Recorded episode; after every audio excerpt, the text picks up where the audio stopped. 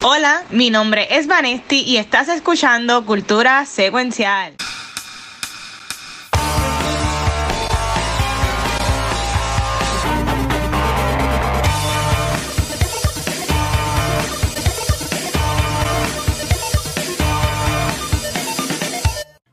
Corillo y bienvenidos a un nuevo episodio de Cultura Secuencial. Yo soy Vanessa y estoy súper pompeada, aunque no lo parezca nuevamente de estar aquí otra semana.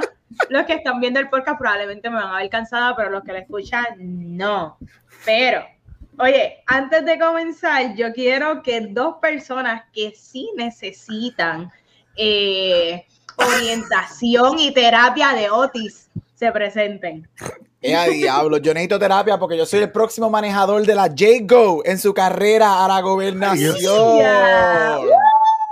Vamos, vamos, donas para todo el mundo. Dios mío. y, acá, y acá el Watcher, es que seguro tampoco se puede bajar del, del carro ese incómodo que ya estaba guiando los otros días.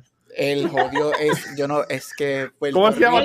No sé, yo no sé cómo se llaman esos carros. Era un una cara. Una cara, exacto. Porque, yo, porque el logo de ella parece algo como que de Rocketeer o algo así. El logo Eso de Wonder Woman. Eso parece algo como que de Marvel o, Rocketeer. O, quizá ella la, quizá el, nene de ahí en que trabaja en la oficina de ella, que dijo, mira, mi hijo está estudiando diseño gráfico. Ay, pues, maybe, quizá ella, quizá ella es la cuarta Marvel en la película. ¿Tú nunca sabes? No lo dudo. Mira que me pareció, yo iba un trailer ayer de, de Captain Marvel y Dios mío. Por lo menos lo que dura, por Pero pues, este, sorry, es que empecé con eso porque estoy, ya desde que ella anunció en las últimas seis horas, ya he tenido como cuatro peleas con familiares míos, así que estoy intenso Mira, no, yo, hoy. Yo me fui a recortar ahorita y cuando estaba recortando estaban poniendo el anuncio de ella. Y, y yo como que yo, ay, qué chévere, porque yo no veo edición local. So, yo me enteré de que me estaba recortando y después estuvimos hablando de la barbería, de que si no ella, permiso, y yo, ay, Dios mío. Y, y, y van, esto es lo que nos espera ya, ¿sabes? Porque ya, ahora imagino que van a estar en primaria y de, o sea, de aquí hasta noviembre nos jodimos, un año. Esto va a ser, esto va a estar bien interesante. Qué horrible. No, nada, ok, Corillo, esto es de política. Este, aunque seguro sea algo como en, las otras elecciones, pero eso, por eso falta, eso es un problema para Future Us. Este, miente. Sí, esta semana hay podcast. Este, gente, gente me preguntó. La semana que viene es que no hay nada, pero por ahora, esta semana sí, hoy vamos a grabar cultura y ahorita grabamos Beyond the Force, que supuestamente hay una sorpresa. Yo no sé, vamos a ver qué pasa. Este, pero estamos en la. Antes de comenzar con, con los temas, que tipo piau, porque vamos a hablar de algo que no pensaba que íbamos a hablar tanto hoy, pero que vi a alguien no le gustó, pero eso veremos ya mismo. Pero estamos en la última semana de septiembre, así que estamos en la última semana de septiembre. Hoy estamos grabando, yo voy a regalar par de subs, este, porque están en descuento, así que par de personas van a tener los emotes este, que, tenemos corriendo acá en el canal, que sí que si te llega uno, pues di gracias, y si hay que más te regala uno, pues también. Y eso puede ser en nuestro canal de cultura o cualquier canal de Twitch que lo puedes conseguir. Este, por entonces, este. Válgame. Yo interrumpí a Gabriel. Yo, interrumpí mucho a Gabriel. Pero interrumpí a Gabriel y le dije, no hable porque vamos a hablar de esto ahora. Y, y por un momento, este iba a ser nuestro próximo episodio en dos semanas cuando ahora yo, tú me interrumpes, mira, yo te interrumpo a ti. Y yo tirando, una bomba al episodio a los dos jefes, porque aquí tenemos, abajo de mí está quien me firma los cheques con la Black Card. Bueno, la jefa, todo el mundo sabe que la jefa que va. al lado está la verdadera jefa, que es la que corre este programa. Pero si vamos a, si decidimos, estamos brainstorming live on air. Si decidimos hacer eso, ¿por qué no matamos lo que yo tengo que decir de la huelga y después nos vamos con esos Ah, pues dale. Yo, yo, estoy, mira, yo, yo, estoy hoy como que he trabajado 30 horas en. Si la jefa lo aprueba, si la jefa lo aprueba. Claro, yo no tengo problema, yo estoy fluyo, yo fluyo. Pues, pues dale, pues, pues, pues, pues Gabriel, eh, y esto no es un agua spoiler porque no tiene que ver con awards, este, de que tú no vienes a hablar hoy. Sí, porque no es Spotlight, porque yo tengo, yo trabajo, gente. Aquí todos trabajamos. Y esta semana yo no me pude preparar para World Spotlight. Mira, este, rapidito, que esto me recuerda mucho cuando hacíamos hace tres años las noticias. cuando la semana. ¿Se acuerdan de eso? Diablo, como ha llovido, ha llovido mucho de eso. Mira, y es que una de las dos huelgas en Hollywood se acabó oficialmente hoy a las 12 y 1 de la madrugada y es que el Writers Guild of America por fin este, llegó a un deal con los estudios en Hollywood, con um, el AM, AMTPA, whatever, las letras son el acrónimo. Pero el WA termina y hoy terminó su, su, su, huelga, la segunda huelga más larga este, en la historia de Hollywood. Cinco meses, ¿verdad? Eh, sí, un poquito más de cinco meses, refiriéndome a ese guild. La primera más larga fue en los 60 y ahora está la segunda más larga. Este, y mira, eh, nosotros hemos mencionado mucho la huelga, right? Especialmente porque qué significa eso. Y vimos ya parte de lo que significó, right? Han atrasado películas como Dune, mucho movimiento en los calendarios. Obviamente no se estaba creando nada. Este, y el miedo era que si no se llegaba a un trato, a un deal, este, por lo menos con el WGA, um, antes de octubre primero, todo lo que era el schedule de spring en televisión y en películas iba a existir. Este, porque hasta octubre 1 que tú tenías para llegar a ese día para que entonces pudiesen por lo menos darnos algo en The Spring. Pero se logró y como lo hemos mencionado varias veces, este eh, fue un bien, un, great win para el WGA. Este, el WGA básicamente recibió todo lo que quería, especialmente en cuestión de salario, en cuestión de um, royalties de los estudios y AI, que eran las tres cosas más grandes de todos sus pedidos. Y ellos lograron cerca, creo que alrededor de entre un 85 a un 90% de lo que pidieron. Que cuando tú haces huelga, eso es gigantesco, porque normalmente cuando tú te vas en huelga, tú más o menos llegas a un 50%. Este, y para llegar a ese número es excelente. Este, los estudios perdieron, los estudios saben que perdieron bien grande. Eh, eh, los salarios, estamos hablando de que unos salarios increases, este número, un writer este, por un script o por una serie de televisión, lo que ganaba era entre 16 a 20 mil dólares, le pagaba un estudio, eso sube casi a 40 mil ahora, este, los royalties se los van a tener que pagar, eh, los, streaming services van a tener que pagar lo mismo que pagaban en cable normal, los royalties, los estudios, una de las oh, cosas que los WGA le sacó a los estudios, que los estudios tienen que darle al Writers Guild los números de streaming. No los números que ellos reportan que si este es el número, el show más grande, whatever. Los números oficiales de streaming, porque basado en esos números es que el WGA le va a decir a ellos, esto es lo que tú le tienes que pagar a mis escritores, que eso es gigantesco. Este, no, el AI no se puede utilizar para secuelas, para escribir nada. Y si ellos utilizan un AI para escribir algún guion, tiene que ser algo original, no puede ser algo de una idea o de otro guion sacado por otra persona. Y ese script escrito por AI tiene que ser este, editado y revisado por miembros del Writers Guild, entre muchas otras cosas. Así que esto es un big win.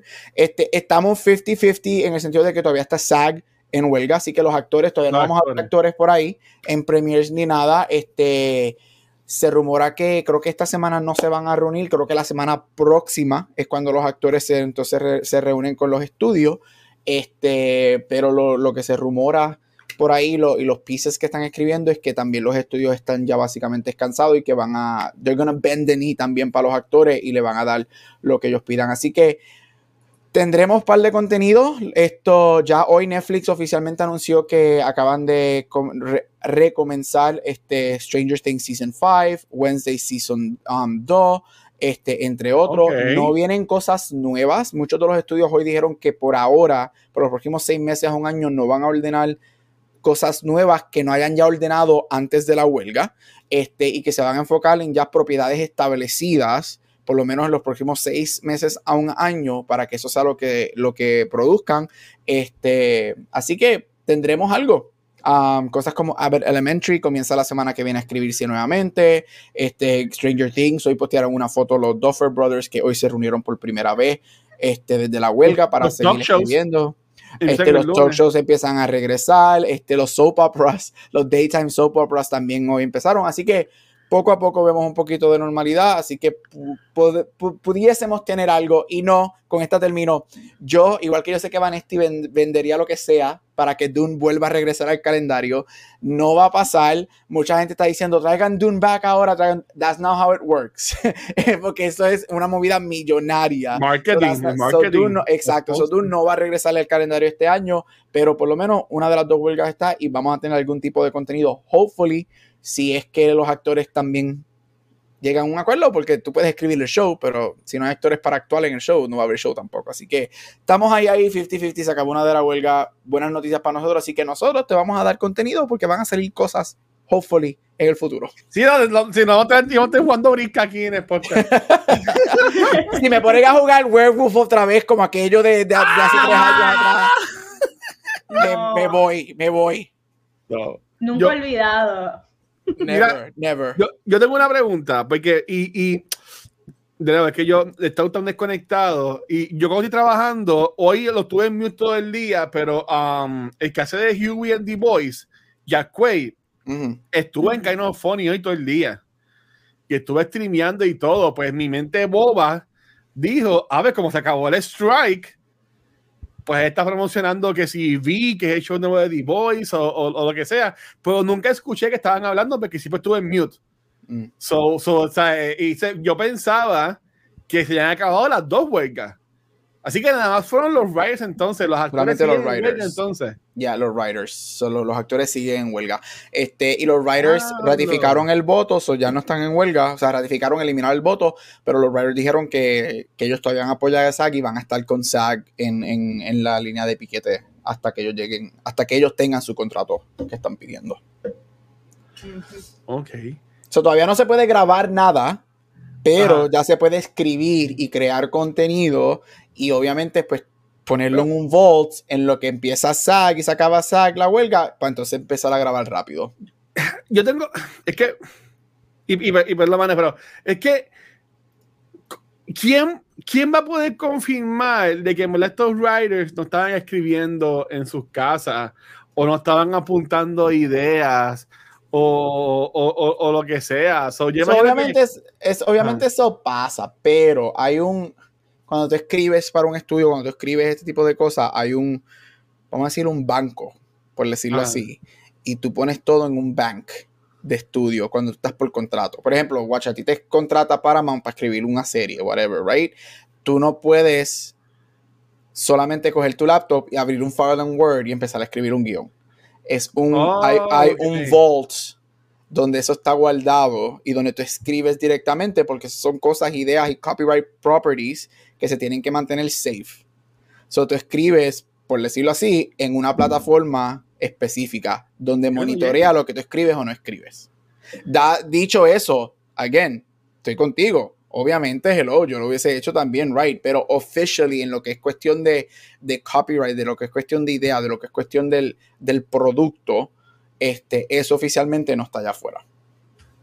Ya, ¿verdad? Ok, ¿Y, ¿Y, en los actores hay break? O de, de como que dijiste que vi la semana que viene. Este, pero es que, es que yo, como vi a Jack Quaid en, en, en, el, en, el, podcast, o sea, en el, en el Swift de ellos, yo juraba que era promocionando Vi porque o Vi empezó o está por empezar en estos días. Again, estoy, estoy, estoy bien desconectado. So, como que me sorprendió que Jack Quaid estuviese como que en vivo como que en un show. Bueno, él puede estar si él desea. Yo creo que lo que una de las reglas, lo que él no puede hacer es promocionar ningún programa en el cual él esté en estos momentos. puede estar ahí y no necesariamente y no contestar ninguna. Que es, por ejemplo, Neff Campbell la usó a ella porque hace como dos semanas, este, hace como una semana y media, las entrevistas de ella estaban en unos cons y whatever, promocionando una película que SAG le dio permiso porque es una, una movie indie. Este, y a ella le preguntan sobre Scream. Le preguntaron, mira, tú vienes para Scream 7, todo lo que pasó por contrato y whatever. Y obviamente cada vez que ella le preguntaban algo de Scream, ella se ríe y dice, you know, I can't talk or answer about that because we're on strike. So no puede hablar específicamente de eso. so él pudiese estar hablando de ciertas cosas, este, pero no específicamente de algún proyecto. Ok, ok. So, bueno, que escriban de Last of Us 2 para que después Craig Mason posteó hoy en Twitter que oficialmente Last of Us hoy empezó, hoy tuvieron la primera reunión en, en online con los escritores y Last of Us continúa. Él, le había dicho que había escrito los primeros dos episodios del Season 2 antes de la huelga y pues ahora van a continuar con, season 2 de Last of Us. Que anuncien quién va a ser Abby. Esa, a esa mujer se le va a acabar la vida porque todo el mundo la, va a querer matar. Yo creo que muchos de los muchos de los estudios la mayoría de los estudios dijeron que no iban a anunciar nuevos castings para proyectos, películas o series hasta que la huelga se acabara. So, eso, muchas de esas cosas están on hold. Ok. Ay, cool. Yo. Perdón, vale, que yo sigue hablando. No, no, no. No, no, no. Yo playing Devil's Advocate, ¿verdad? Eh, ya, y yo entiendo lo de la huelga y entiendo la importancia y todo. Pero yo pienso que proyectos como The Last of Us, y aquí me pueden caer los chinches cuando ya tú sabes, como cuando digo yo, yo pienso que igualmente aunque estaban en huelga, estaban todavía, como quiera, estaban escribiendo los episodios. Yo pienso lo mismo. Estaban escribiendo los episodios y cuando se... Ahora es un copy-paste. y ahora es, ok, págame por todos los episodios que ya yo escribí. Ahora, ahora, ahora, es copy paste o dárselo al otro escritor, chequea lo que escribí y vamos a, vamos a, vamos a, vamos a hacerlo bueno. El chamaco este que va a ser de Superman Tuve que decir a mí que este tipo no ha estado entrenando todo este tiempo. Ah, pero es que él puede entrenar. yo, había leído que, que, como que todo lo que cayera como que en contrato, que no, que no lo podían hacer. No, pero tú lo puedes hacer por tu parte. Tú puedes, él puede, ajá, él puede entrenar por su parte. Okay, él, lo, él, lo, que no pudiese hacer, la regla lo que es que, que él no pudiese es entrenar con alguien de Warner Brothers. Él no puede entrenar con un trainer que el estudio estuviese pagando para ese entrenamiento. Ok.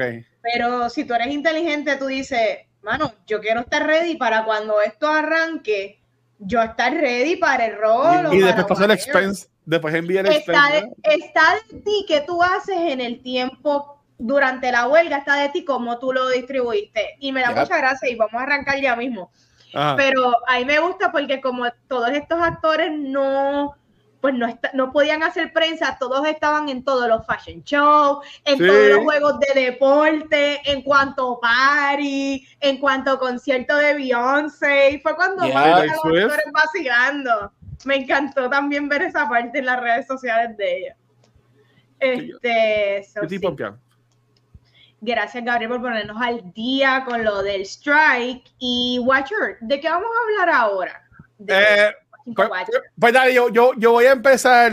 Yo, déjame, voy a tirar un Vanesti para apoyar a, a, a Ok, pues mira, se supone que este, este, era el tema que iba a ser nuestro episodio la semana que viene, este, porque no sabíamos que los tres la hayamos visto. Este, pero ayer Vanesti y yo eh, fuimos a la función especial que hubo de The Creator acá en Puerto Rico, la vimos en IMAX en los cines de Caribe en Cinemas en Montelledra. Y pues ah, eh, cuando, estábamos en el pre-show, eh, dije, yo a hablar de y yo dice, yo, yo también ya la vi, que también fue una función especial. Y digo, pues vamos a hablar de ella hoy. Así que, este, yo entiendo que no hay un embargo, y si hay un embargo, pues sorry. Este, pero como quiera, el episodio va a salir el viernes porque eso es lo de menos. So, en verdad, que embargo, porque he visto ya muchos reviews. Eh, eh, exacto, y esto básicamente es un, es un review, pero como diría Valentín, esta película fue dirigida por Gareth Edwards, me lo conocemos por Rogue One y Star Wars Story, este, y también fue escrita por él. Um, la protagoniza John David Washington, que obviamente es el hijo de, de, de, de Washington, eh, Madeline Yuna Boyles y Gemma Chan, que la pueden conocer por el megapalo del NCU The Eternals o por los shows que ella hecho en televisión eh, también. Y creo que también sale en Crazy Rich Asians, ¿no? Claro. porque para mí era de The Eternals. Y ella también hacía de un robot en un show de AMC, que ella, hace, ella es tremenda como robot. ella, eso, es, eso, es, el casting de ella, ¿sabes? Pero en verdad, mira, eh, yo, yo quiero empezar porque yo, primero que todo, quiero pedir disculpas a las personas que estaban a la cercanía mía en, la película de ayer en Montelledra. Ya van a estar fuera de espanto, so, so whatever. Pero esta película a mí me encantó. Watcher, deja de dañarle la experiencia a la gente. Yo la estaba riendo, por lo menos eso pienso yo, ¿verdad? Pero mira, eh, Vanetti, puede ser este, um, evidencia de esto yo estuve gritando toda la película y me encantó la acción, los visuales, el world building. Esto tiene como tres películas en una. ¿Sabes? E, es un tema tan original que yo creo que hace tiempo no veo una película que sea así original, que no sea de un IP, que sabe, porque siempre es de un IP, siempre es un cómic, siempre es un libro o lo que sea, pues es una idea original. Y yo entiendo que este look de, lo, de los AIs, de con las cosas aquí, la, como que la que sean las orejas y eso, ese es un look que va a estar en lo que es pop culture por un montón de tiempo y la vestimenta. So que para mí que esta película, eh, esto se va a convertir cuando salga, yo espero, ¿verdad? En un, para mí es un cult classic ya, o se va a convertir en un cult classic de sci-fi. Eh, porque a mí está en ese nivel. En lo que es del año, yo la pongo ahí arriba con Across the Spider-Verse y Oppenheimer en mi top. ¿Sabes? Yo gocé con esta película. Eh, a mí me gustó Tenet. Yo sé que a ustedes no les encantó mucho Tenet, pero a mí me encanta George David Washington. Pero es que en verdad la amo y esa nenita, si yo la veo, le voy a dar un abrazo pidiendo permiso, ¿verdad? Y a ellos, papá es quien hace de Alfie, que se llama Madeline, Madeline Boyles. Dios mío, esa muchachita, yo la amo, era tan chula. Este, mira, hasta la lágrimas se dieron ayer a mí en, esta película y en verdad que espectacular, un cast cabroncísimo. Ken Watanabe también, eh, la vieja esta que la odié, Alison Janney, que ya sé como que de bicha en muchas series de televisión, la odié, personaje de ella sea, me gustó cómo actuó, pero odié el personaje, porque ella es la mala. O ella es bien mala. Pero en verdad que a mí esta película, la mano, me encantó, me encantó, me encantó. Y esta película estrena mañana jueves en los siguientes Puerto Rico. Si me está viendo live ahora mismo, o estrenó ayer, cuando salga este episodio el viernes. O sea, en verdad, yo sugiero que la vayan a ver. El marketing, como que no ha estado muy wow de lo que yo he visto, por lo menos. Pero honestamente, yo la la sugiero full que vayan a ver The Creator, porque en verdad ahí me encantó y vayan a verla en IMAX. Estuvo súper brutal. Este, Vanetti, tú que estabas al lado mío, lo que te dejé ver de la película, ¿te gustó o, qué piensas? Mira, a mí esta película yo fui con cero expectativas porque hablando claro lo que fue toda la campaña de marketing, eh, incluyendo el trailer y los posters, eh, no decía mucho. Se veía hasta bastante generic eh, en, ¿verdad? En, la misma publicidad, pero ha sido una muy grata sorpresa. Yo creo que esta película en la parte de la producción está a 10 de 10. Esta película tiene un budget aproximado de 80 millones. Que la gente dirá, 80 millones es un montón de dinero. Pues mira, ¿no? Porque cuando es un blockbuster a esta escala, con estos visuales y con estos tipos de actores y esta, este tipo de temática, tú la comparas con un montón de producciones de DC o de Marvel, que películas que cuestan con un budget de más de 200 millones. Esta película, esta película se ve espectacular. Esta película eh, para mí es bien interesante y mucha gente lo dice como que se debería de estudiar cómo tú logras este outcome con este budget, porque definitivamente yo creo que esto podría ser la salvación de muchos de los de muchas de estas casas productoras de películas, porque la realidad es que se está saliendo de control los budgets. Definitivamente. Hizo que si tienen que cut corners, yo creo que tienes que buscarte un buen equipo que, que pueda eh, darte los resultados a un costo más efectivo. So, de la parte visual, esta película es bien preciosa. Eh, la película es bien entretenida. Yo me atrevería a decir que una película que tiene un, runtime de cuánto es un poquito más de dos horas. Como dos horas. como dos horas y yo creo que dos horas y diez minutos, algo así. Para mí, dos horas y trece. Sí. entretenida. Nunca me aburrí. Estaba bien a la expectativa de que, ok, pues, ¿qué va a pasar? Y Igualmente que corre con muchos tropes de películas que ya hemos visto antes, también Gareth Edwards eh, decide explorar otras vías que no son las clásicas. trata de jugar con la expectativa. Cuando tú te crees que la película se va a ir superhero eh, y ahora al final feliz, eh, me gusta que al final es un poquito más, es bittersweet situation, como que no es un win-win situation, pero sí hay un lado optimista y lo vi en un review, me estuvo raro porque en un review que escuché de esta película dijeron lo mismo, se sintió como una película de James Cameron. en, ciertas ocasiones se sintió James Cameronish y no sé si es que ha sido como que un... Yo estoy de acuerdo con eso, sí. Pero yo sentí los feelings, yo te diría, eh, primer, segundo acto fue James Cameronish.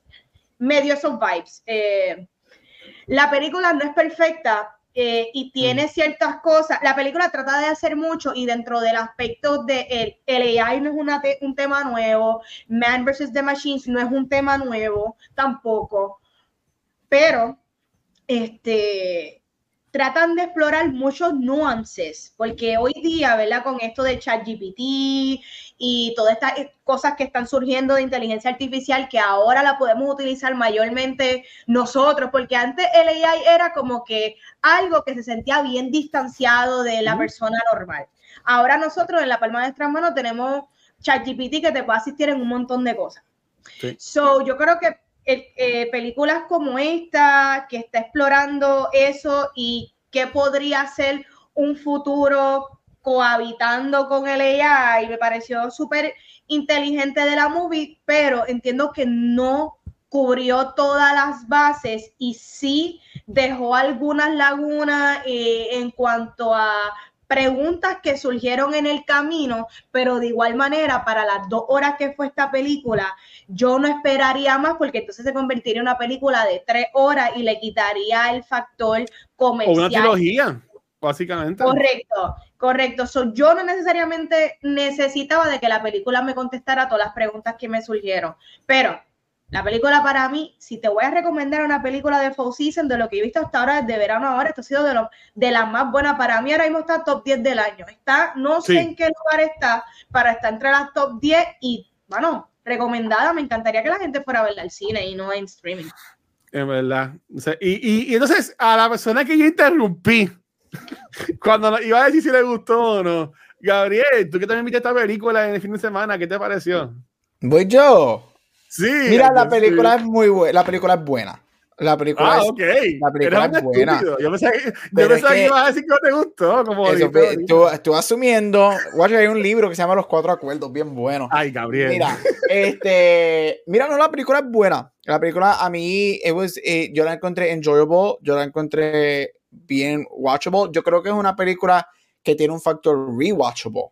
Este, que, porque yo salí diciendo, yo salí pensando, oye, no, la, no sé si la vuelvo a ver en el cine, pero sí definitivamente cuando salga en streaming la veo para ver qué me perdí. Este, o para ver qué otras cosas puedo ver. Este, visualmente la película, yo diría que esta es la frontrunner para ganar el Oscar de mejor de, de, efectos visuales. Visualmente la película es un sueño. Un sueño. Y lo mejor que a esta película le pasó es que Dune saliera del calendario, porque Dune basically had that Oscar in the bag. Y yo creo que ahora de Creator, porque yo, yo, para mí, Oppenheimer no va a ganar ese Oscar porque ellos tienen muy poquitos efectos visuales. Así sean prácticos, whatever, son muy poquitos. Es verdad, ok, ok, este, So, yo creo que The Creator, para mí ahora es el frontrunner para ese Oscar. Este, me encantó visualmente.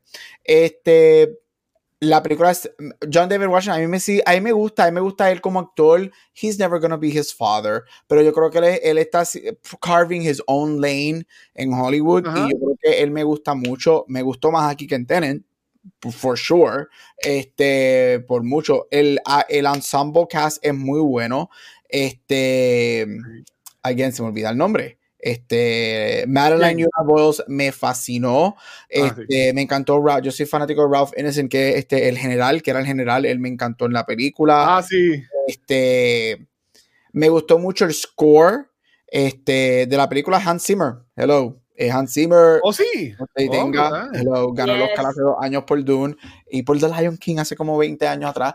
Este, no, hace como 30. Ya, diablo, ya va para 30 años Lion King. Este, eso me gustó mucho tengo serious issues con la movie, eh, o por lo menos dos específicamente. El primero es que yo quiero verla cuando salga en streaming, porque van a, yo quiero ver cómo yo me siento poniéndola en mute y verla en mute, porque a mí el guion no me encantó.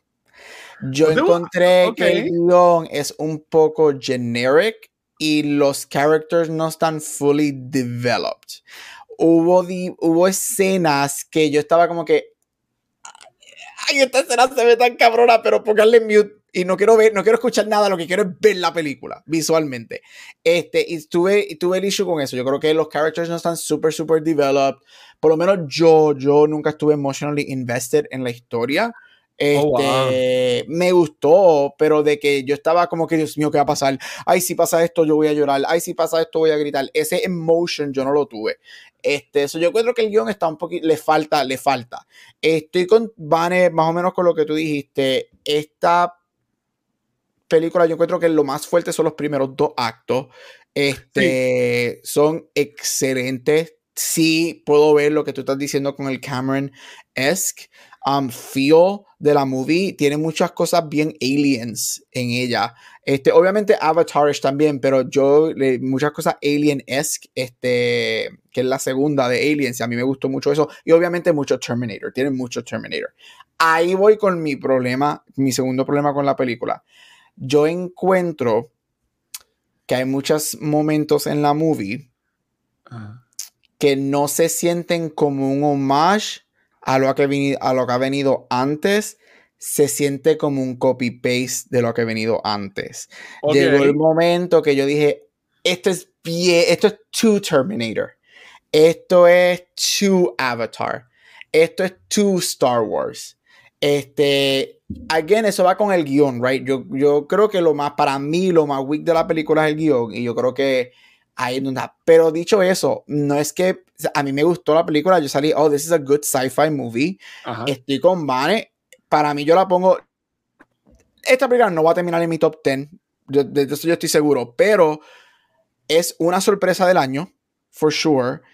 Y para lo que nos han dado Hollywood de sci-fi últimamente, que es sci-fi, quote unquote, superhero hoy en día, porque eso es lo que todo el mundo piensa, o whatever. Esta película es out of the box. Me gusta las ideas que tomaron. Y again, yo lo he dicho aquí mil veces, I'm up for cada vez que alguien haga algo diferente y out of the box, yo prefiero esto y cosas originales, even if you don't hit 100%, a lo mismo generic que nos han dado Hollywood los últimos 5 o 6 años. So, aplaudo mucho a Gareth Edwards, él me encanta, a mí me gustó mucho Godzilla, obviamente Rogue One para mí es top Star Wars, top tier Star Wars, este, estoy bien excited, me gustaría ver cuánto dinero hace esta película, porque yo, sí veo, yo, yo, yo puedo ver unas, yo puedo ver, no un universo, pero yo puedo ver una otra película ahí.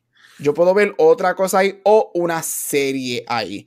Hay algo. Yo creo que hay, hay cosas que él planteó que se pueden expandir. Pero la película es sólida, la película es muy buena. La película es un visual feast. Visualmente es espectacular. O sea, es como que, wow, like yo la pongo allá arriba literalmente con no un game changer como un Avatar, pero está ahí arriba como a beautiful sci-fi visual movie como Avatar.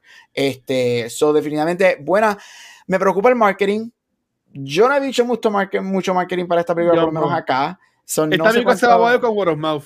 Exacto, yo creo que va a ser word of mouth. Pero es buena, definitivamente, go see it y verla en el cine porque visualmente es preciosa y yo creo que se beneficia mucho de verla en el cine. So I liked it. A mí me gustó mucho la movie. Ya. Oh, ok, tengo tengo, tengo tres preguntas que quiero hacer. Eh, me, estoy, me, estoy, guiando de, de Vanetti. nos, ha, enseñado bien, Vanetti. Este, Gary mencionó que le guste una secuela. No voy a decir spoilers, porque todavía el sale mañana. Este, pero, bueno, si ustedes me dejan, yo lo digo. Pero si no me dejan, yo lo puedo no decirlo. Pero como no termina. no lo digo, ok, gracias. Este, como termina la película, sí podría haber una secuela, pero a mí más me gustaría ver una precuela de la movie. Mm. A mí me gustaría ver mm. una precuela. Este, si has visto los trailers, sabes que hubo una explosión, una guerra.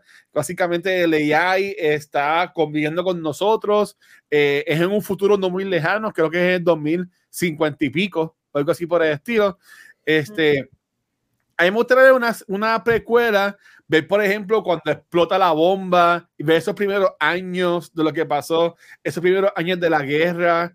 Eh, ver más del personaje de Joe David Washington, que a mí me gustó un montón, este, de Joshua, nombre bíblico, este, ver más de Maya también, que, y de, de Harun, que es que Montanari sabe más de ellos. Yo entiendo que estaría, eh, que estaría cool.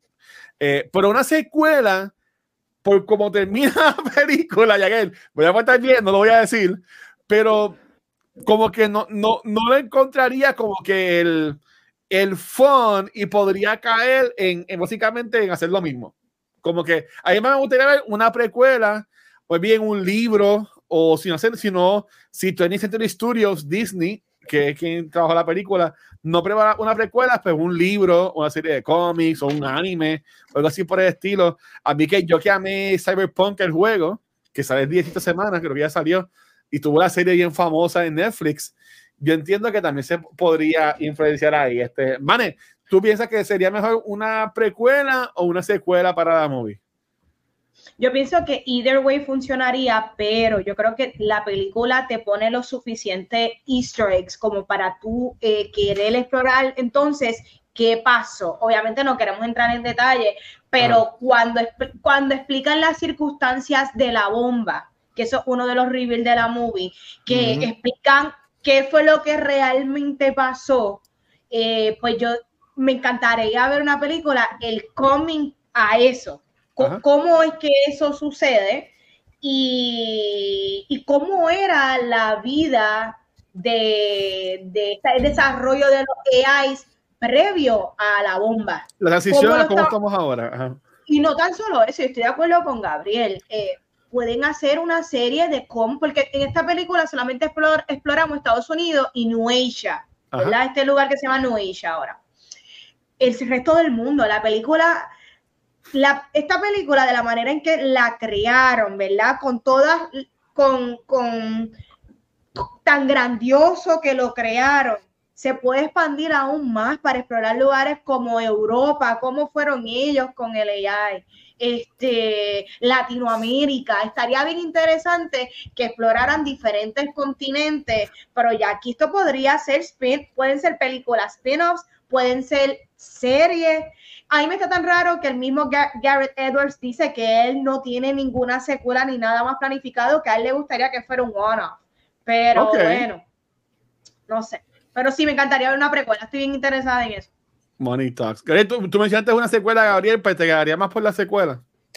Eh, bueno, yo dije algo en el universo. Este, so either way, yo, yo, encuentro que hay historias que se pueden, este, hay ideas para sacar historias de, de, esta película. Este, so either way, I think it's fine. También puedo ver esto que termine siendo como una de mis películas de sci-fi favoritas ever, District 9. Se queda como un one-off y se queda en un development hell forever y nunca vemos nada. District 9 para mí eso es top sci-fi, top, probably top 5 sci-fi movies mías personales.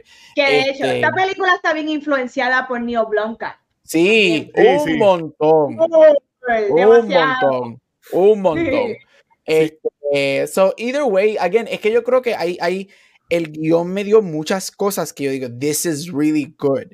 Like, aquí, aquí, hay, aquí hay un potencial really good para algo. So, yo creo que, que hay, hay yo no quiero un multiverse, yo no estoy pidiendo eso, pero yo sí pienso que hay un potencial para hacer algo even more. I think this was good. Yo creo que hay un potencial para hacer o una película o algo que sea great.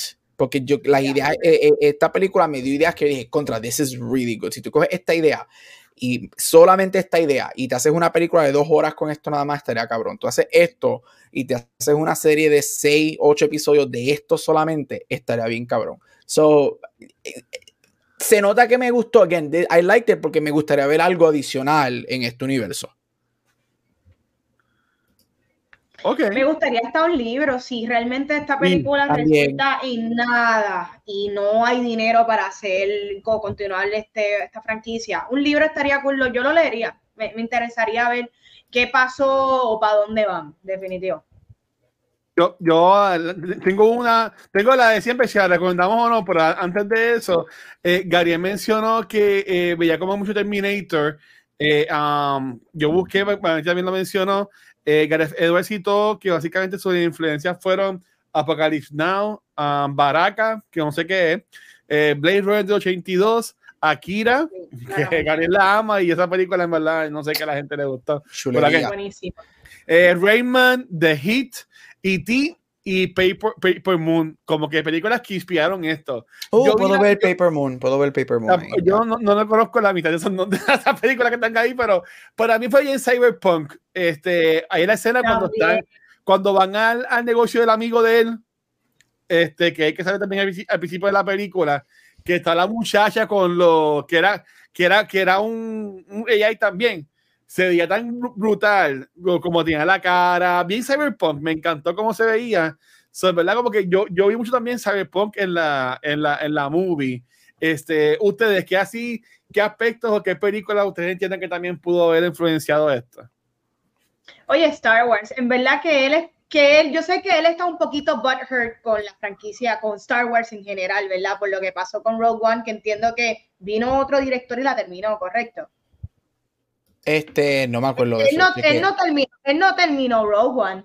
Él, él, la dirigió, pero la, la, la coescribió con Gary pero, la, pero Rogue One luego fue finalmente la terminó de dirigir. No, sí, fue él, fue él lo que ahí fue en solo fue lo que pasó ese jebulo, que sacaron a los directores. Oh, okay, sí, Pues, pues, pensé que él estaba butthurt todavía con con Star Wars, porque para mí esta película es súper influenciada en Star Wars y es como que él hubiese querido hacer una película más en la franquicia y él pues estoy haciendo esta versión mi original porque es que muchos de los visuales se parecían a ciertas cositas de Star Wars y yo no soy la más fan de Star Wars y me, me, está raro que él, él, haya no mencionado eso en sus influencias, como dije, James Cameron está super influence Blade Runner cuando están en la parte de la ciudad efectivamente eh, tú lo puedes ver ahí. Eh, me también directores como Sam Mendes eh,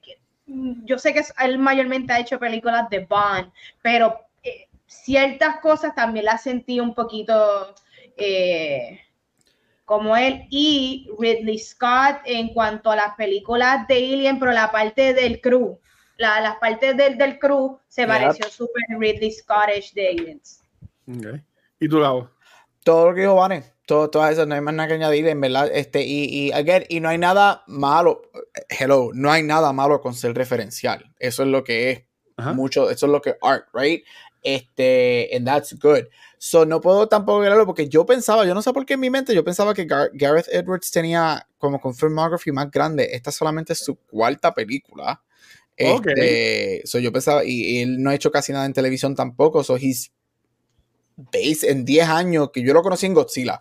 So en 10 años solamente he hecho tres cosas: Godzilla, Rogue One y, y The Creator. Este, tres cosas buenísimas muy buena. Este, bueno, Godzilla, lo único malo es que Godzilla no sale hasta los últimos 10 minutos, pero pues, este... Y Brian Cranston sale nada más al principio. Y Brian Cranston sale 5 minutos. Este, pero, o sea, no hay nada malo con ser referencial. Again, eh, como dijo Vane, todas esas cosas tú las puedes ver aquí. Mi único issue es que hay escenas que son a little too referential, que es como que too in the nose. Este, y yo creo que, again, that's not necessarily bad porque él va a conseguir su directing style y su lens eh, eh, mientras su carrera siga, right? Y como dijo Vane, hay muchos Star Wars aquí, pero hello, él acaba de salir de Rogue One, que fue lo último que él hizo, y brinca esto, so sí se puede ver eso, right? Y, ah, no, no, es una crítica. A, necesariamente a, la película. Pero sí a esos estilos, y como dijiste, Vane, Blomkamp, Neil Blomkamp está aquí por todos lados muchísimo. Hay una escena este, con una de las naves que yo dije, ay, esto es District 9 puro. Esto es District 9, District 9 puro. Digo District 9 porque obviamente Blanca tiene muchísimo más, pero District 9 es como que mi favorite. Este, pero ya, mm, eh, eh, tiene ese aspecto de toda esa movie y, y me gustó, I like it. Me gustó que, que, fuera tan referencial. Hay cositas que yo hubiese cambiado referencialmente, pero that's totally fine. cool. Pues Corillo, ¿recomiendan esta película para que la gente la vaya Sí. Claro, sí, sí, sí, sí, sí. A, a, mí me encantó. Pero entonces, ok, vamos al plato grande y mira, pensábamos estar una hora y como que ya no pasamos como siempre, pero nada, es lo yo que... te lo dije. Es que pues es que yo podemos lo, lo voy a extrañar a usted la semana que viene, eso ah. básicamente pues es lo que es. Pero Vane, ¿cuál es el, el tema de, de, esta semana, corazón?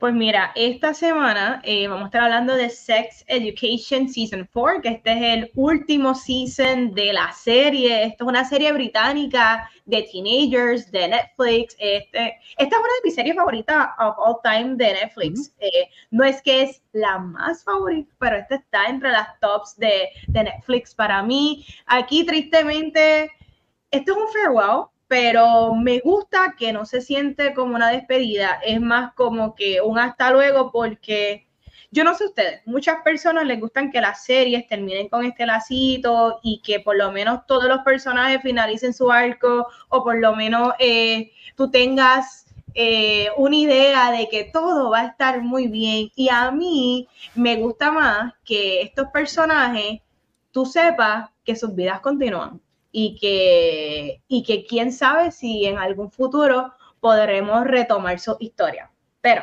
hablemos de la temporada número 4. Eh, en esta exploramos un poquito más la relación de Otis y Maeve, donde yo no sé ustedes, pero yo pienso que esta temporada ellos demostraron no tener ningún tipo de química como una relación amorosa, pero sí brilla la parte de que ellos definitivamente deberían de ser amigos. Y para mí eso fue algo realista, para mí eso es algo que sí suele suceder.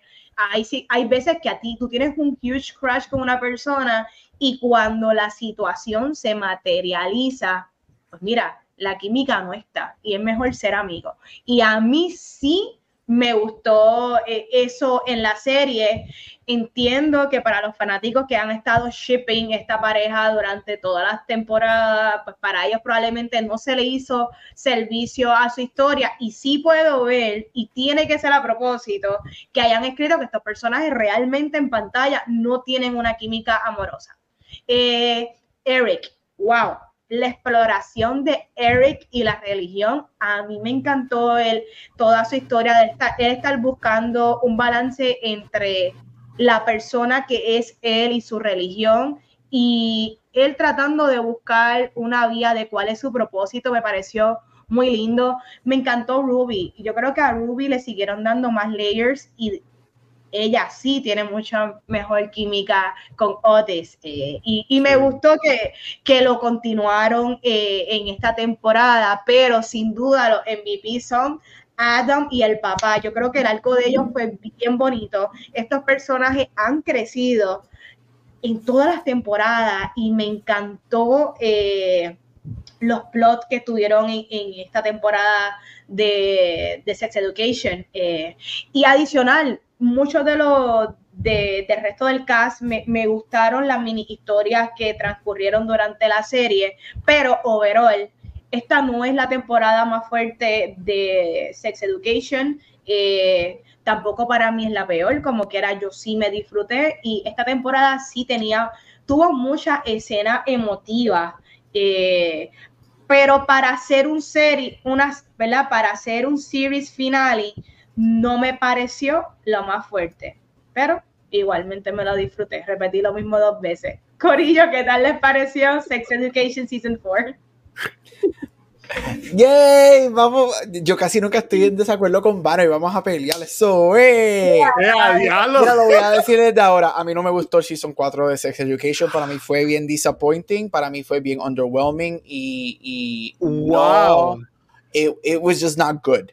Um, para mí, Sex Education, yo encuentro, como dijo Vane, yo encuentro que Sex Education, yo lo puse en mi Facebook, Sex Education para mí es top 10 Netflix shows ever. O sea, Sex Education, yo sé que obviamente la gente, Stranger Things, House of Cards, Orange is the New Black, pero para mí Sex Education está allá arriba con esas series.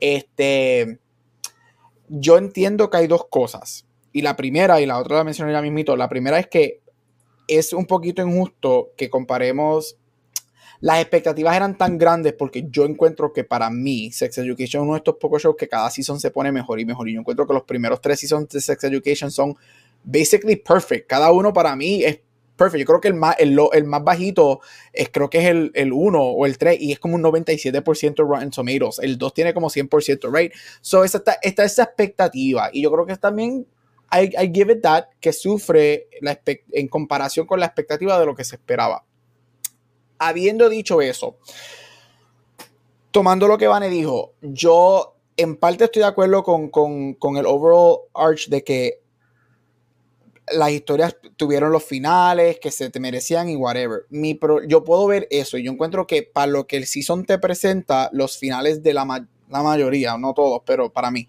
la mayoría, they, were, they would have worked fine y yo no hubiese tenido problemas si hubiesen, si esos finales hubiesen sido hinted o establecidos en los previous seasons.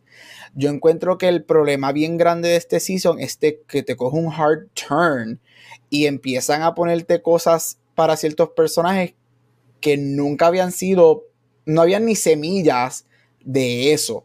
Y ese es el problema que yo tengo. Este, yo obviamente soy un shipper de Otis y Maeve. Yo no tengo problema que ellos no terminaran juntos.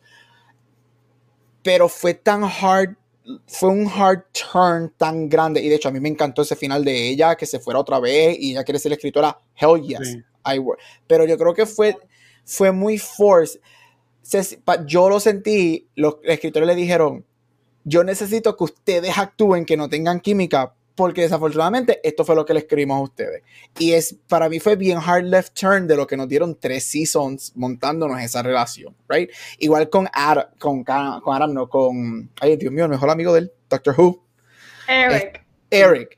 El, uh, el, el, la historia de religión yo la encontré tan out of left field y de momento le añadieron ese aspecto magical realism de ángeles y cosas. Y yo, ¿qué es esto de que si hay ángeles y que si la mujer y yo, and that's fine, pero eso de magical realism de que si se le aparece en cada esquina y yo, what is this? Habiendo dicho eso, tiene escenas súper adorables, yo me reí porque sigue siendo súper funny Um, la serie super sigue, sigue siendo súper sexy. Este, que me gusta que no they didn't lose anything. Este. los nudes de Otis en el primer episodio. Yo es que la pavera que a mí me dio. ¡Ah! La pavera que a mí me dio. So, again, es súper funny. Eh, eh, me gustó volver a ver estos personajes.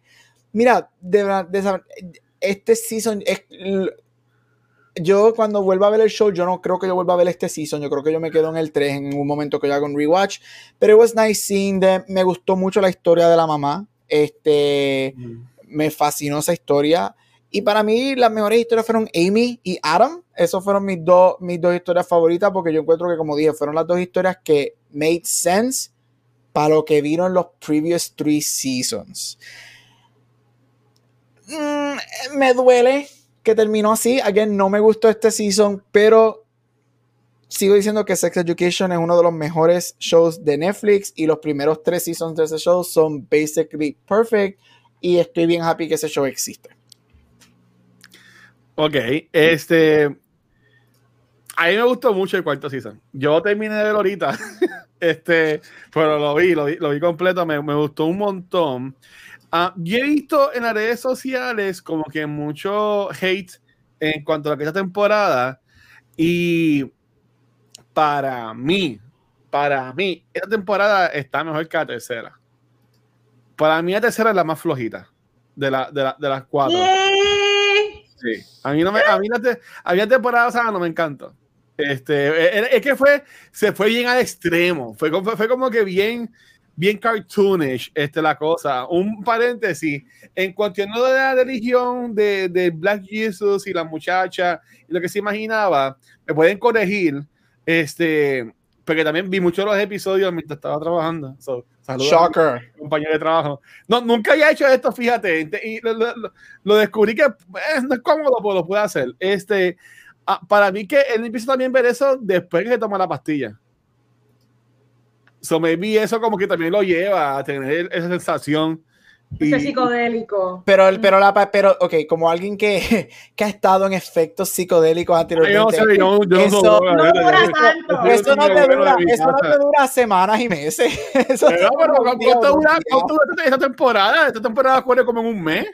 Pues, pero es que, contra, si te dura un si una pastilla te dura un efecto un mes, vete para el hospital y coge, porque de verdad. Pero, mira, yo, yo amé el episodio. este, uh, una de las cosas que me gustó y a la misma vez no me encantó es que, como dijo Manetti, este season no se siente como un final season.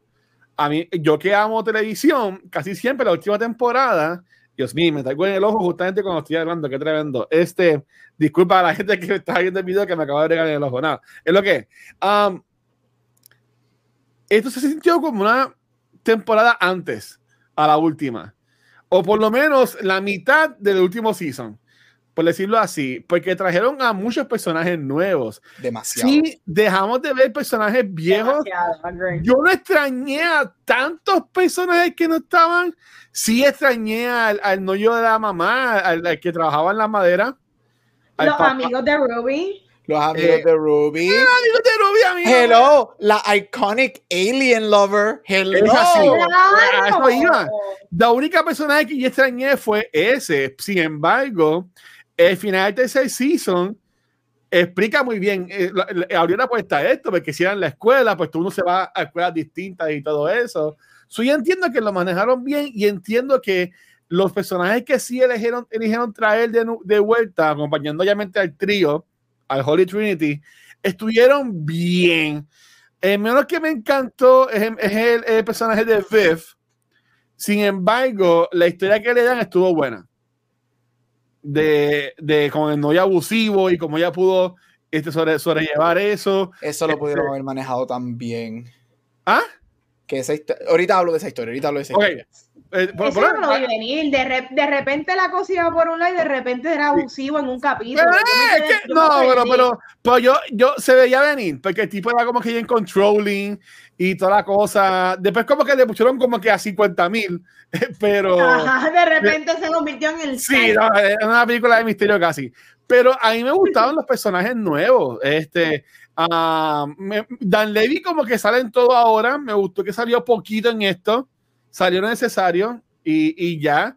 Pero lo que fue el personaje de Oh, el personaje, este, el, el corillo este de Abby, de Roman, de Aisha, estuvo cool. La tía no me encantó, pero pude entender el por qué la traen. Este, también para darle a alguien, a la mamá, de tener esas conversaciones, ¿verdad? Y trabajar ese development de, de, de Scully, de Gillian Anderson, de Jean, de Dr. Melbourne.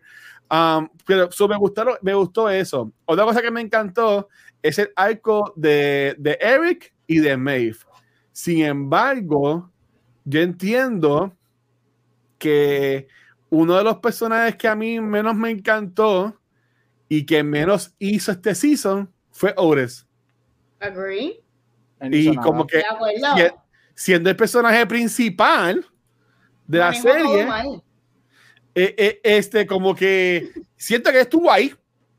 Y obviamente, ahora mismo los que están pegados es este Shooty y es el, este, la que hace de, de Maeve, que se me olvidó el nombre, ahora mismo, sorry, este, que no, no, es, no, es, no es este um, Eisa, ¿verdad? Es Emma Maki y, y Shuti, pero yo entiendo que también, coño, denle algo para hacer a, a Eisa, sí, era el of the joke, como siempre ha sido Otis, y como que el bobito y toda la cosa, pero a mí me, me ha encantado de que a él, siendo el personaje principal de la serie, tuviera algo más que hacer encontré como que medio estúpida al principio la pelea de él con O.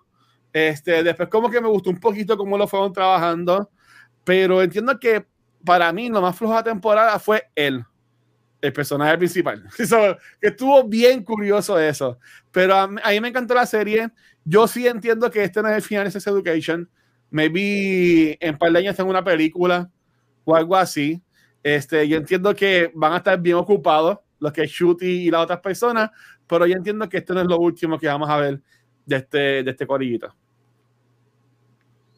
Estoy de acuerdo en muchas de las cosas que ambos dijeron. Eh, y como dije, para mí la, la, serie, esta temporada estuvo bien, pero igualmente tiene un montón de cosas que se pudo haber mejorado. Y entre ellas me gustaría explorar con ustedes qué plot lines, qué, qué desviaciones, qué cosas le hubiese gustado eh, que la, esta temporada tocara y o mejorara dentro de los personajes, porque yo me atrevería a decir, y no se están de acuerdo, Otis tuvo muy poco crecimiento, como que el tú llegar a esta cuarta temporada y que todavía issues que se exploraron en la primera temporada, él todavía las cargara, fue jarring fue Jordan porque se sintió un, se sintió un darle para atrás al personaje de él.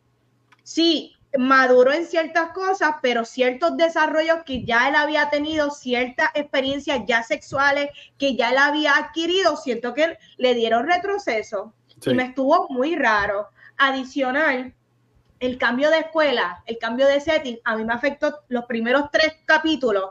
Para mí también fue muy extraño adaptarme a este cambio de escuela. Estoy de acuerdo con Gabriel, demasiado de personajes nuevos mucho personaje nuevo que estaba desviando de los como que estos personajes nuevos separaban mucho las dinámicas que ya, que ya teníamos establecidas y como esta era una un season, un series finale, ya al final cuando estábamos corrigiendo la cosa se sintió un poquito ajorado. Ya en los últimos dos capítulos es que trataron de conectar todo nuevamente y a la vez ser una temporada de ocho capítulos, pues sí, se sintió forzada ciertas cosas, definitivo. De que gracias a Dios estos, estos actores son buenísimos y tú te las crees porque lo que es Maeve, lo que es Eric, lo que es Adam, actúan tan bien ah, que tú, ok, ok, por lo menos todo lo que tú estás procesando me lo estoy creyendo, aunque está bien, aunque ya me lo quieres tirar en los últimos 20 minutos de estos últimos dos episodios. Este, so, sí, ¿Qué cosas ustedes me hubiesen mejorado en esta temporada y cómo les hubiese gustado que finalizara? Eh, ver cuánto tiempo tenemos. Este, mira, una de las cosas que a mí más me molestó de esta serie fue, y lo digo, el MacGuffin de matar a la mamá de Maeve solamente para traerla otra vez al país. Eso para mí fue malísimo porque el, una única razón por la que la mamá de Maeve muere es para traerla a ella de Estados Unidos acá. bueno, pues, este, para que ella maneje lo que tenga que manejar eso y esté otra vez con Ores y con el grupo. Es la única razón. Eso para mí fue malísimo. Ese, eso obviamente, el McGuffin, eso para mí estuvo malísimo. Maeve era para estar todo el season en Estados Unidos y yo creo que la relación entre ella y Ores hubiese sido mucho más emocional y diferente a lo que nosotros normalmente vemos, ellos manejando desde lejos. Y cualquiera que fuese el resultado, iba a ser el resultado.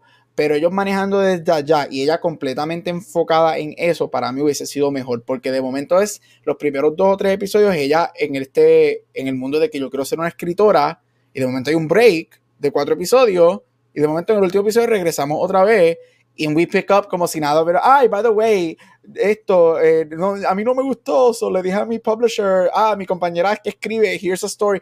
Eh, fue bien, oh, no, no, no. Pero, pero fíjate, yo entiendo que lo tragaron al borde porque he sido malo si le daban la beca a ella. No, no de la beca, estoy hablando de la manera en que no, es que le dieron la beca o no la beca. No, a mí no me hubiese gustado si terminaba como que ahora tú tienes el internship. Como ah, no, no, no, el internship no, pero eso de que haya la mamá, ella se fuese a eso no me gustó para nada y Maeve para mí hubiese estado todo el tiempo, yo hubiese puesto allá a Maeve todo el tiempo en Estados Unidos.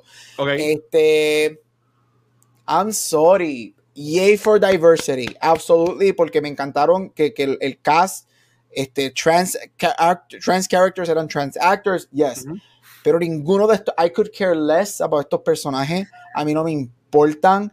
Este, I'm sorry, pero estos dos personajes nuevos, amigos de, de, de pero porque estoy blanking otra vez en el nombre de Doctor Who. de Eric. De Eric. Dios mío, esos, esos, esos personajes yo estaba loco que se jodaran por una montaña. No, es que no tiene que ver, es que they were, estaban mal escritos, underwritten, mal desarrollados. Tú nunca Presentado. presentados, tú nunca sabías la motivación de ellos, si ellos eran bueno Llegó el momento que yo dije, esta va a ser una traicionera y va a ser un chanchulleo. They were just badly, badly written. Y de hecho, de los, la menos que yo odié fue a O, porque para mí era la más potencial que tuvo ella tuvo un arquito bastante chévere. Tuvo un arquito cute. Pero de, los, nuevos, para mí, yo la pondría como la menos mal escrita. Este. eso, todos los arcos de la gente nueva a mí no me gustó. Y porque no puedo mencionarlos todos, porque no vamos a estar aquí tres horas. Pero el arco que a mí verdaderamente me prendió y me sorprendió de Sex Education. Sex Education siempre ha sabido manejar, obviamente, todas las cosas de sexo, pero Sex Education siempre ha sabido manejar los temas de una manera que aunque sean temas de personajes secundarios, se sienten que están bien establecidos y bien desarrollados. Por ejemplo, un ejemplo para eso es el amigo de el amigo de gay de la bicha, que, el que, no, que no regresó este season. Este, él que en el tercer season tiene este arco de que él tiene miedo a perder su virginidad, porque no, que whatever. Eso está tan bien escrito y él no es un personaje principal y creo que lo tocan en dos episodios. Pero dicho eso, el, el arc de la muchacha con el novio abusivo, esto para mí fue escrito tan y tan horrible eso brincó de 1 a 100 de la nada. Nunca tuvimos suficientes escenas entre ellos dos. No hubo un progressive way de presentar eso porque de momento tú lo enseñaste a salir en el episodio 1, él no vuelve a salir como hasta el episodio 4 y en el episodio 5 le está buscando el celular y en el episodio 6 te está jalando la mano. No hay, nunca vemos la relación de ellos nosotros vemos escenas de ellos dos, pero nunca vemos la relación de ellos. Y eso para mí fue un daño bien grande a lo que Sex Education ha hecho, porque, I'm sorry, la mejor historia que Sex Education hizo en sus cuatro temporadas fue el sexual assault de Amy en la guagua. Y eso fue hasta el season 4, todavía vemos eso siendo desarrollado.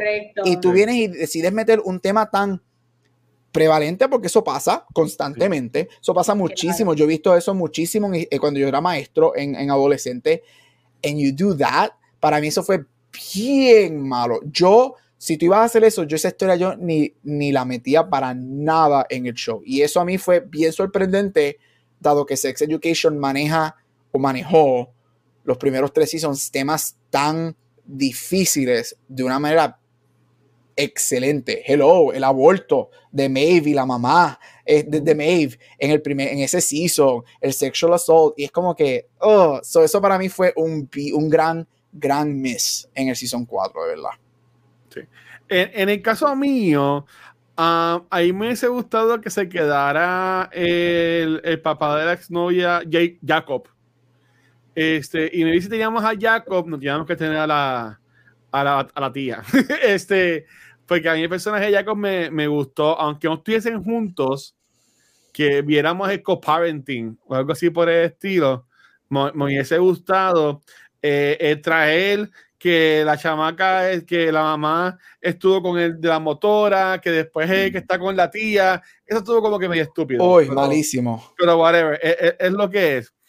de cosas que me hubiese gustado que cambiaran, eh, a mí me gustó que Oris y May terminaran juntos. Este, ninguno de los dos es perfecto, pero me tenía a Oris ahí agarrado. ¿Tú me entiendes? Y, y, y no, no me gustó. No me, no me gustó, ¿sabes? Por ejemplo, eh, Oris dejaba hacer cosas por, por ella. Este, y sí es bueno estar ahí para ella, pero por ejemplo, y cada cual maneja eh, eh, um, grief de cualquier forma pero hello, ella estuvo, ella, estuvieron todo el día esperándola en el carro ya está haciendo un crossword puzzle. Como que, como que, dude, o sea, como que eso, como que, whatever. Pero a mí me hubiese encantado ver a Oris con Ruby. Yo entiendo que no dejarle ese final triste que le deja a Oris, este, de que básicamente no se desarrolló, no se desarrolló esta temporada, el mundo está sus sueños, tienes a este que va a ser escritora, este que va a ser pastor, y hoy está igual que estuvo en el primer season. va, a ser sexólogo, whatever. Este, me hubiese gustado que terminara con Ruby, pero again, es lo que es. Eh, de, de, Ruby me gustó que le dieron como que más corazón, pues despejar lo último, cuando llama que tiene corillo, ella viene otra vez y le pichó otra vez a Ores. Como que, ay, no, no, no quiero ser tu amigo porque ya tengo amistades pero muy bien, porque Otis tampoco le hace caso. Sí, pero. Que le dé la espalda. Sí, pero está bien. Ok, entonces, este, me, hubiese gustado que, aunque Adam no estaba en la escuela y estuvo, le dieron mucho time a él, a lo del papá, estuvo bien chévere, pero enseñanos el date que tuvo con la chamaca de los caballos. ¿Tú me entiendes? Este, aunque sí hemos ese growth con, con él, pero también me hubiese gustado verlo en el day, como él le fue con la muchacha. Me hubiese gustado ver eso. Sí me gustó que tuve el closure con Eric en lo de funeral, que eso también estuvo cool. Este, y si fuera a cambiar algo más, no, básicamente, básicamente eso. Este, todo lo demás estuvo ok, no me voló la cabeza, este, pero bien de acuerdo con ustedes, los de la escuela nueva estuvo, eran como que personajes que estaban ahí, eh, eh, siempre estaban en escena, pero eran como que más de background characters. Y como que quisieron darle importancia, pero más era para desarrollar el plot de Oris contra O, que eso como que no, no, no me le quitó, le quitó mucho tiempo, le quitó mucho tiempo porque llegaba, era, hay episodios que que nosotros no vemos a, a nadie, de, a a Eric. Bueno, a Eric lo vemos porque Eric está con el grupo de ellos ahora, ¿right? Pero que no vemos a nadie como por 20. Hay, hay, todo el club y la discoteca y el party y el episodio de, la, de que, que he does drugs for the first time.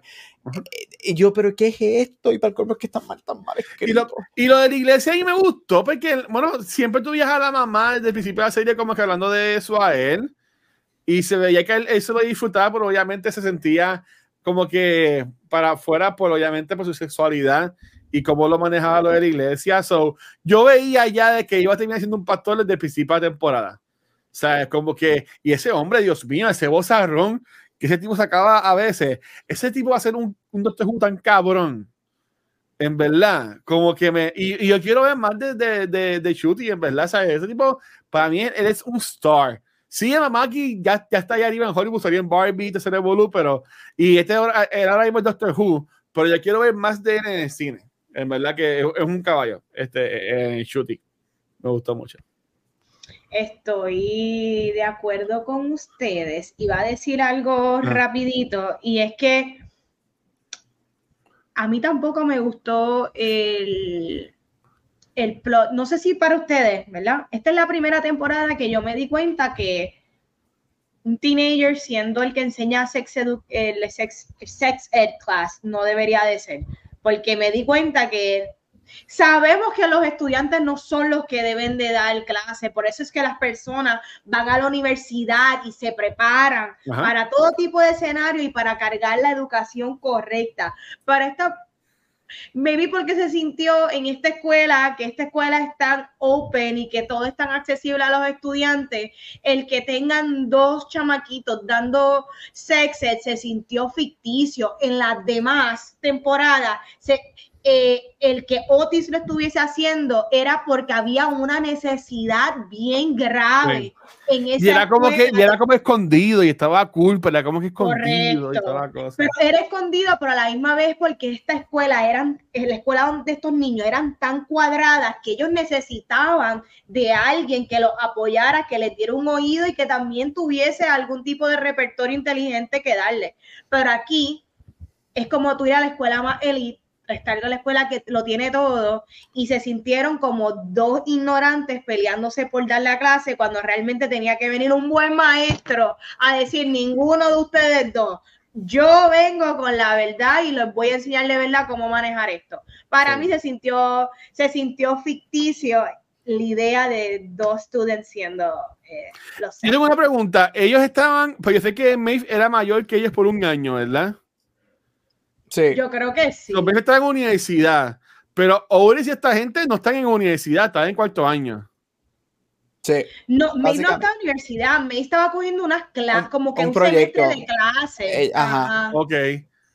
Pero están en high school todavía, o es que Ellos están en high school. Ellos están en high school. ellos están... Los británicos le llaman college al high school. Ajá. Oh, okay, okay, y los años de ellos son diferentes y los años de ellos son diferentes, pero sí, ellos, están en, ellos están básicamente en el equivalente de high school de nosotros. Ok, es que un momento como que, y que también el, el, con esto de la pandemia fue bien largo el tiempo del tercer y cuarto season. Que eso es lo que afecta, eso para mí fue lo que afectó, fueron dos años y medio entre los tercer y cuarto season, la mitad del cast se va, porque en dos años y medio muchas cosas pasaron, right? Cutie, en Cutie no iban a ir a regresar. Él no iba a regresar cuando él lo firmaron para Doctor Who. A él lo firman en último momento. Tuvieron que haberle eh, pagado millones para que se quedara. Que Doctor Who, Netflix, los rumores son que Netflix interviene con BBC. No interviene. Eh, llega a un acuerdo con BBC para hay mucho dinero envuelto supuestamente este no tanto no solamente para Cutie sino para BBC también para que él pudiera firmar con Netflix terminar el season y supuestamente el, en Cutie él graba todo lo del show de él él lo grabó que creo que en tres semanas o un mes él grabó todo lo del show de él y él, él, a él trajeron, trajeron los actores para que grabaran sus escenas y se iban y él grabara lo de él entonces después grabaran las cosas que él no estaba Wow. Por lo de Doctor Who. Porque Doctor Who es bien y uh, Doctor Who es la grabación. Doctor Who es demasiado grande. él, eso afectó mucho, los dos años y medio, el break bien grande, la mitad del cast se va por el break, lo que lo entiendo, right? Puedo entender por qué el, el cast se va, porque hay otras cosas que, se, que quieren hacer, pero it is what it is. So, para ustedes, ¿cuál es su temporada favorita de Sex Education? Yo, fácil, para mí es la 2. Este, Para mí el Season 2 para mí es eh, de, de, los tres seasons, es el season peak, es el season perfecto de, de, del show. Este, ahí es donde ellos entendieron estos personajes. Este, ahí es donde ellos toman muchos riesgos. Este, por ejemplo, mucha gente criticó, o me acuerdo muchos fans, no criticaron, pero estaban hesitant a ver qué iba a pasar con la relación de Adam y Eric right? Saliendo de, un, de algo de tan bullying y toxic a eso. y fue manejado espectacularmente. Excelente. Este, y obviamente tiene, como yo dije, para mí la mejor storyline es en el Season 2, que es con el sexual assault de Amy en la guagua, con el tipo este, de la manera que ellos manejan todo eso durante el season. Esa escena que ellas están, todas las muchachas están en la biblioteca. Estás con ella atrás. Y ella le pregunta, este, ¿quién de ustedes nosotros hemos sentido en algún momento algún tipo de sexual assault? Y todas alzan la mano. Cuando ella está en la guagua y todas, ellas se, todas están ahí, perfecto. Para mí season 2 es, ahí vemos la relación, ahí es cuando Oris está con, con la nena que no regresa, con la hija de, de, de Jacob eh, ahí cuando ellos son novios. Hola. Obviamente ahí tenemos el musical de los aliens en el último episodio, que es espectacular. So, para mí, Season 2 Shakespeare. de verdad, Season 2 para mí es el, es el season perfecto de este show. ¿Y tu orden después del 2 cuál va? 2, 1 y 3 honestamente están en empate. La única razón por la que pongo el 1 es porque es the one that started it all. So, 2, 1, 3 y y 3. 2, 1, 3. el Season 4, el Season 4 yo creo que lo voy a poner en la gaveta con el Season 8 de Game of Thrones. Ah, Netflix, Netflix, Netflix, canceló el, el show y nunca tuvieron un final season. Wow. no, para mí, para mí mi season favorito es el 2. So, yo, yo pondría 2 1, 4, pero bien close y como, y como más bajito el, el tercero. Este, eh, es que si yo me pongo a pensar, a mí no era nada a la mente del tercer season.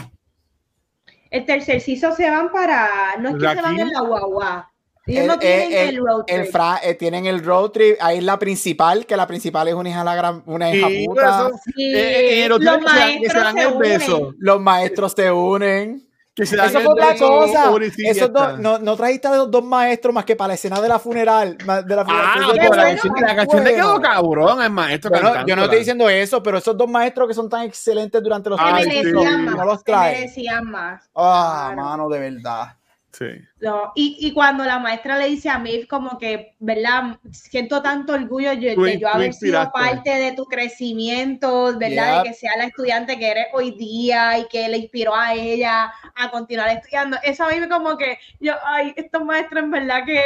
Y que gracias a, y que gracias a ella y que gracias a ella ella está haciendo ahora una maestría me, encantó excelente excelente eso es hacia esos dos maestros hacían falta Definitivo, definitivo. Mi orden eh, sería temporada 2, eh, temporada, estoy como Gabriel, 3 y 1 están en empate. A mí me, a mí me encantó 3, yo me disfruté un montón 3 y 1 fue la uno es la que comenzó todo. El shock principio, claro. Eh, si, si no estuviese la primera, no tuviésemos todo lo que tenemos ahora. Y cuarta, dentro de todo, like, le hemos criticado, igualmente enjoyable y mucho de la por donde se fueron Otis y Maeve, para mí estuvo, para mí fue bien que terminara así. Triste la falta de química que demostraron, pero igualmente creo que la fortaleza de ellos es en el camaraderie, en la amistad. Y yo pienso que esta serie es más de las conexiones que tú haces y, ¿verdad? Con las personas, ¿verdad? Estos grupos de apoyo de que desde la primera temporada, más allá que las relaciones amorosas, porque hasta con el mismo Eric y Adam, que, que comenzaron desde una dinámica de, de, abuso y de bullying, a ellos eh, respetar y, y, y, que tener cariño por las personas en que son hoy día y quienes fueron en su vida, para mí eso, ese es el core de la serie. Esas relaciones que tú haces, que se van a llevar contigo el resto de tu vida y son las que hacen quien tú eres hoy día. So, para mí que eso es importante, no los noviazgos. Yep. So, ¿Puedo decir, antes, antes, antes de la pregunta, ¿puedo hacer un último comentario? Dale. Yes. Um, Dan Levy, por favor, yo sé que tú nos escuchas. nunca en tu vida intentes ser un actor dramático, por favor. Bendito, dale break, Porque cada segundo que él aparecía en screen, yo empezaba a gritar, get him off, get him off the screen. No, bendito. Annoying. Sorry. Annoying. annoying malísimo. He was trying too hard. Él literalmente estaba en un workshop de Acting 101 porque él empezaba, hay escenas que él está hablando con Maeve y él mira la cámara y hace así bien intenso. I have to be a dramatic actor. Y mira bien intenso la cámara. No voy a dejar que, que hable más de Dan Levy, Gabriel. Quédate como comediante, quédate haciendo comedia y quédate playing yourself, porque él no actúa en She's Creek, él, él, él está haciendo himself. Quédate haciendo yourself. Don't be a dramatic actor, please. No seas malo. Yo, y para pa, pa irnos, yo estoy bien feliz que, que Asa no fue Spider-Man. Él iba a ser Spider-Man. Sí, él, estuvo en el run este, para ser Spider-Man. Eh, y, y, y, esto va a ser. No, eh, esa, este, eh, eh, Oris. Otis. Oris, Oris. Ah, este es el momento. Este es el momento, casi 8 de la noche. Ese tipo se está convirtiendo como un adulto feíto, no sé. Es un bien, un chamaquito lindo, pero como que se está poniendo viejo y como que no sé. la gente estaba Es como que el cabezón, el cabrón. No, es que la gente le engordó un poquito durante la pandemia cuando grabó el season y la gente estaba body shaming him. Ah, no, pero no, pero yo, ah, pues, no, pues no, pues ya mismo me voy a cancelar, cállate la boca, no, pero él es chulito. Él tiene como baby fat. Como baby fat. Pero le salió ahora porque el season 1 le tiene como 40 años. Él tiene, no, tiene, no, tiene que tener como 20. Él no, él él, él no, no está envejeciendo bien. Él no está envejeciendo bien. No, él tiene que hacer algo. Yo no sé qué él va a hacer cuando él lo que tiene son 26 años. Pues se ve bien jodido, cabrón. Se ve bien jodido. Él tiene que irse por una película con Nolan, como que lo ponga en el cast para que lo ayude, como Nolan eh, hizo con todos estos chamaquitos. ese tipo lo que va a estar haciendo son ahora sí movies de, de Amazon o Netflix, algo así por eso. Diablo. Mira, la recomendamos que ustedes tienen que grabar otra, otra sí, podcast. Sí, está ahí. Sí, sí, la recomendamos. Sí, yo la recomiendo. Gracias. Ay, no seas malo, Gabriel. o sea, es que voy a decir esto. Si, si quieren ver Sex Education, mejor vean Heartstoppers. Oh, sí. O mejor vean los Simon o los Victor, perdón. Este, que vean esta cuarta temporada. Las primeras tres son sólidas, la cuarta está emotiva. Sí, estuvo de acuerdo. Pues nada, Corillo, este. Uh, pues, eh, bueno, para, digo eso ahorita. Eh, para irnos entonces, Vane, ¿dónde te pueden conseguir, mi amor? Ahí me consiguen Instagram y Facebook como Vanesti, dame like, pero siempre, siempre, siempre los besitos. ¿Y a ti, doctor? Mira, me puedes conseguir en todos social media como Capucho Graham. Ahí está. Corilla y me consigues como el Watch en cualquier red social y en Cultura Secuencial. Nos consigues en cualquier proveedor de podcast. Um, gracias nuevamente a Spotify for Podcasters por apreciar este y todos nuestros episodios, bueno, nuestros programas también. Uh, nos puedes ver en Facebook, Instagram, Twitter, nos puedes ver en YouTube, pero donde único nos puedes ver en vivo es acá en Twitch, donde hoy estamos grabando, si digo esta semana, pero es hoy, estamos grabando eh, Cultura y la Mara del Beyond the Force. Este, y la semana que viene no hay contenido porque yo estoy de vacaciones. Así que gracias a Pixel por el dibujito que me hizo, super cool. Pero la semana que viene no hay contenido. Yo voy a ver si hago live streams o, desde el barco o con ustedes en, en, en Watcher, date permiso de desconectarte. y no hacer nada. Pues si voy a grabar mucho con mi iPhone 15 nuevo, este iPhone 15 Pro Max nuevo. ¿Ya te llegó? Sí, me llegó el. a, mí no, me ha llegado el mío. Todavía dice que faltan 10 días más para que me llegue. Estoy bien. Me llegó, me llegó, me llegó el lunes. Este, sí, me compré el iPhone y me compré también el Apple Watch. Este, eso ya. Oh, la, hay, hay, hay, hay, Black Card. Hay Black Card. Ese es el FOMO. Ese es el FOMO mío. Mira, el crucero tiene bebidas incluidas. Sí. 15. Ah, muy bien. Tengo, bueno, no, bueno, tiene bebidas incluidas porque para que paquete. Ah, pues claro, muy, bien, Claro. Y tengo 15 bebidas por día. Ay, bendito, muchacho. Vamos a ver. bueno, así que no, no hay episodio la semana que viene. Nos vemos la próxima semana. ¿Con, con qué vamos a hablar la, próxima semana? Pues mira, vamos a hablar de The Exorcist. Mira, sinceramente, esta, esto es grande, porque esto no es en Back to the Movies. Esto va a ser en cultura secuencial. Estoy emocionada, estoy emocionada. Yes. horrible. Mate, defiende esto, por favor. Corillo, hasta aquí otro episodio de Cultura Secuencial. No nos vemos la semana que viene, nos vemos la otra. Así que prepárense, vengan ready, que vamos a estar hablando de muchos roles en octubre. Así que, bye. Qué chévere. Se llama, oyente. Gracias. Los quiero.